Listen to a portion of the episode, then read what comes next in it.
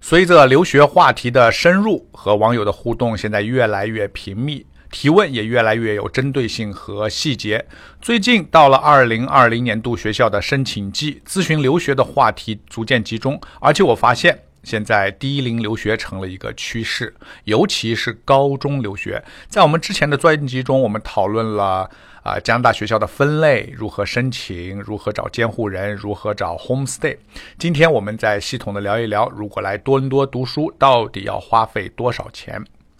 首先，当仁不让的是学费。听众呢，应该对加拿大高中的分类很清楚了，特别是安省的高中啊，分为公立高中、公立高中、私立高中和国际学校。我们分别来看一下各个类别的高中是怎么收费的。安省公立高中啊，有分了。如果我们只讨论啊，大多伦多地区，大多伦多地区呢，分了好几个教育局旗下啊，有多伦多教育局啊、约克郡教育局、皮尔区教育局，还有啊天主教多伦多教育局和天主教约克教育局等等啊，有这么些。他们的呃公立教育局收费呢，啊基本上差不多啊。以多伦多教育局二零一九二零二零年的学费申请费。两百五十加币啊，这里我们都是讨论加币，加币和人民币大概就是一乘五啊，一比五的关系啊。呃，高中一年的学费，多伦多教育局是一万四千五百加币。多伦多天主教教育局呢，二零一九年的学费和多伦多教育局相同啊，同样是申请费二百五十加币不退还，然后学费呢一年是一万四千五百加币。不过各位家长请注意，多伦多教育局二零二零到二零二一年的学费要涨价。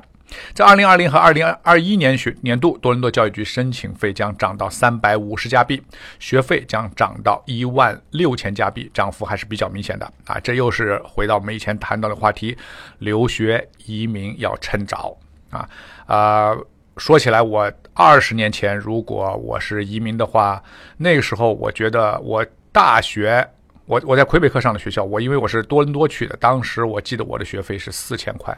啊，我是新移民的学学费。当时啊，如果你在魁北克落地，魁北克移民，魁北克本地的学费啊，上 McGill 啊，上那个大学一年的学费是一千三百块啊，你现在就是没法想象的这个价钱啊啊！当时多伦多的学费算贵的啊，我记得多伦多大学有一年国际学生好像是已经涨到了一万多啊，国就因为这个原因，他国际学生已经开始。叫游行了，示威了！那现在国际学生呢？这怎么可能一万块钱呢？啊，我听说过有五万六万的啊！所以呢，这个话题跑题了啊，就说这个学费呢是年年上涨，这是正常的。好，我们再看私立高中，安省私立高中呢分为两类啊，分别是贵族顶级私立和普通的这种精英私立。我们通过一些学校来看看安省这里私立高中是怎么收费的首先是贵族顶级私立这样的学校呢，我们以 UCC 为例啊，Upper Canada College 啊，也就是安省顶级的私立男校，七到十二年级一年的学费是三万三千三到三万三千六百加币左右。本地生啊，就加拿大人如果住校的话，啊，一年的学费大概是六万加币左右啊。如果国际学生选择住校，啊，费用是在六万五千加币一年左右。这个基本上是安省这里乃至加拿大啊顶尖贵族私立。的普通费用啊，有些温哥华顶级私立的费用可以达到一年十万加币。那普通的精英私立啊，我们以密西萨加的曼特 College 为例啊，也叫曼特学院。曼特学院呢，国际留学生费用是两万三千七百五十加币啊。学校是走读式，走走读没有寄宿，所以孩子们可以自由选择寄宿家庭。安省这样的精英私立高中有很多，基本上的费用都维持在两万加币左右。啊，的确，个别的私立收呃费用是比较低的，但有些学校并不是普通意义上的好学校，所以大家如果遇到啊加拿大本地的精英私立啊，但收费很低啊，你需要慎重的考虑啊。一般来说应该是两万左右。那么国际学院，国际学院呢啊，安省和其他省份呃都有一个特点，就是它拥有很多的国际学校啊。据不完全统计啊，截止到二零一八年，安省有一百一十所。私立的国际学院，这些学院呢品质是参差不齐，很难从中介那里你获得良好的信息啊，需要多方的考察。至于学费呢，国际学院不便宜啊，有的高高低低。你不要以为国际学院它没名气，它收费便宜，不见得啊。有家长有的家长跟我说，国际学校一门课收费一千五百加币，那么八门课就是一年啊，上八门课就是一万两千加币。那这个呢比公校还便宜些，但有些国际学校一门课要两千七百加币，啊，八门课加起来就是两万多加币。有些国际学院带住宿的啊，最后下来也是六万多加币，一点不比顶级私立便宜啊。所以你要一定要提前考察啊，你不要以为啊我我不上那个精英学校我就便宜，不是这样的啊，所以要啊仔细的考察一下。另外有一些学校啊，有一些隐性收费，我们把这些学校叫黑心学校。啊，比如学校呢说学生不去上课要罚款，那么考试没有考好，重新交点钱就可以补考啊，这种乱收费现象，啊，所以呢，这如果你看这种乱收费的这种学校，往往你需要比较谨慎啊。正规的学校它收费是比较标准和客观的，啊，那么有些学校呢，有些我还碰到一些家长来了以后发现上当了啊，我们建议尽早转学啊，不要啊认倒霉呃认宰啊，尽早转转学。这种学校呢。如果来了以后跟你说的不一样，比如说有些学校来说的是学费五千加币，来了以后还有什么别的费用啊？你发现跟言不符实，啊，这个呢是也你去慢慢去可以去投诉，但是呢你没有必要继续在那儿上学，因为如果他一开始就不好的话，他以后你会很会碰到更多更多啊这种哭笑不得的问题。好，其他费用，那么出国留学除了学费以外，还有其他的开支。啊，比如孩子未成年，你需要有监护费啊，大概一年一千五到两千五百加币啊。有些人会收更多一些，有些更便宜。超过这个范围，你都需要谨慎的考虑一下啊。住寄宿住宿寄宿家庭呢，需要每个月固定的房租啊，一般包三餐接送，大概是一千五百加币左右啊。啊，有的呃是吃中餐，这个我们都介绍过，有的是吃中餐，有的是西餐啊，不一定中餐就便宜，也不一定中餐就贵，你都要去一个一个去打听。了解啊，如果是私立学校的校车，每年大概是两千到三千加币啊，就是从你住宿的地方每天接你到学校上学啊。这个你还要注意，坐校车不是说你交了钱，这个呃交通问题就解决了啊。因为一个私立学校，他学生住宿很广泛，他有可能在整个市区这个校车都拉啊。你的学校，你的学生如果住的稍微远一点，你很可能就是每天啊单程。连等车，冬天啊，连整车带到学校转一圈。也许你离学校很近，但是他到拉上你以后，他不是去直接去学校，他可能到别的地方去接别的孩子啊，全部接完以后才去。说有可能一程单程是一个小时。啊，这个是冬天是很难受的，尤其在校外等车的话啊。所以呢，如果你住寄宿家庭，如果寄宿家庭有车接送你，那么每个月多一百或者两百块钱是非常划算的。寄宿家庭呢，往往他一个车，他可能带三到四个孩子一起往那个学校去啊，他所以他的费用比较低一些。如果坐公交车，每一次大概是三块五加币左右。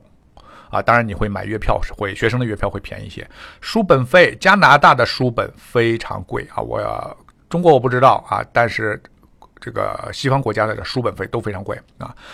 几十加币现在已经越来越少了。我记得我那时候上学都是几十加币，七十八十，那么现在基本上见不到了啊，动辄一百甚至两百加币一本书。啊，学校课外活动费一般也要额外收取费用，比如说你去拿参观集体活动什么的，他都要收这个门票费啊、交通费等等。这个不贵啊，一般这个不贵，没有什么特别啊让你很吃惊的一个收费。校服费，如果你是私立学校，他要买校服，校服比较贵啊，一身校服，新校服一般是一千加币左右。那么留学生的医疗保险费用大约每年五百加币左右，五百加币左右啊，这个都是安省或者学校统一的保险，这个价钱还可以啊。那么这些支出每年加起来保守也是两万到三万加币左右啊。不过呢，注意啊，校服和有和刚才我们说的书本费都很贵，一般在学校开学前有二手市场。啊，你买的时候这个不丢人啊，很多人去买二手，包包括本地人都买二手，这个是一种节俭的方式。就是老学生他不用的书，他他没用了嘛，他两百块钱买的一本书，他二手市场他卖，他可能他卖给学校呢就卖给五十六十块钱，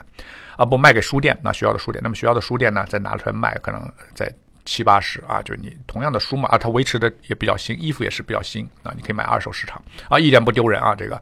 啊就是学长们啊就是用过了他们就淘汰下来的啊，你。不介意啊，就应该在学校打听一下啊，可以很便宜的价钱买入，而且你毕业以后你还可以再卖掉啊，都都是这样，加拿大都这样啊，这个不丢人，用二手东西不丢人。需要有特别说明的是，多伦多啊这样一个繁华大都市，新的衣服、新的鞋子啊、新款的手机、化妆品、游戏啊，很多诱惑向孩子们招手啊。我见过孩子们每个月零花钱就好几千、好几千加币都有。啊，特别是男生玩游戏啊，经常需要充值买装备啊，买什么东西啊？我现在也不懂，这这个 现在的游戏跟我以前二十年前不一样。那么家长给了一张副卡，让孩子带在身边，孩子玩游戏呢，都是家长的卡充钱啊。家长虽然着急，也知道这个不对啊，但是呢，也没法取消啊，生怕孩子有时候着急啊，有时候用钱不愿意孩子在外面吃苦嘛，那所以孩子最后的开销也是越来越大。我的一个朋友是开中餐馆的。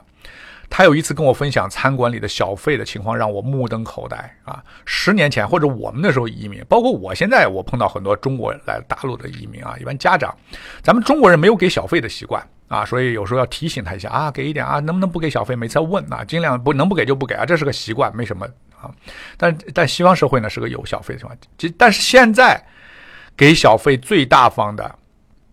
啊，已经不是本地人。以前给小费最大方的本地人啊，现在给小费最大方的是小留学生啊。两个孩子轻轻松松点一两百加币的菜，吃完了也不打包啊，给小费呢永远是最高标准啊。这个呢，不禁让我这个老移民啊不禁感慨，这个花父母的钱啊确实是太痛快了。好，那么每个家庭把孩子送到海外求学呢，都是千辛万苦。啊，不论您的家境如何，我相信都不希望自己的孩子做任何超越学生行为的这个事情啊，花费无度而且鞭长莫及。那所以合理规划自己的生活预算，本身呢也是独立生活的一个重要标标准啊。所以呢，在这里啊，我就多说一句啊，也就奉劝家长不要因为孩子啊。孤悬海外啊，就用过度的零花钱满足自身的这种补偿心理啊，其实这反而惯了孩子啊，这是我真的这个有感而发啊。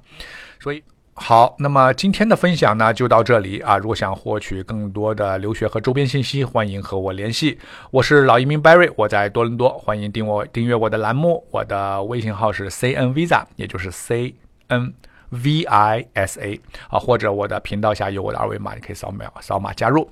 感谢您的收听，我们下一期再见。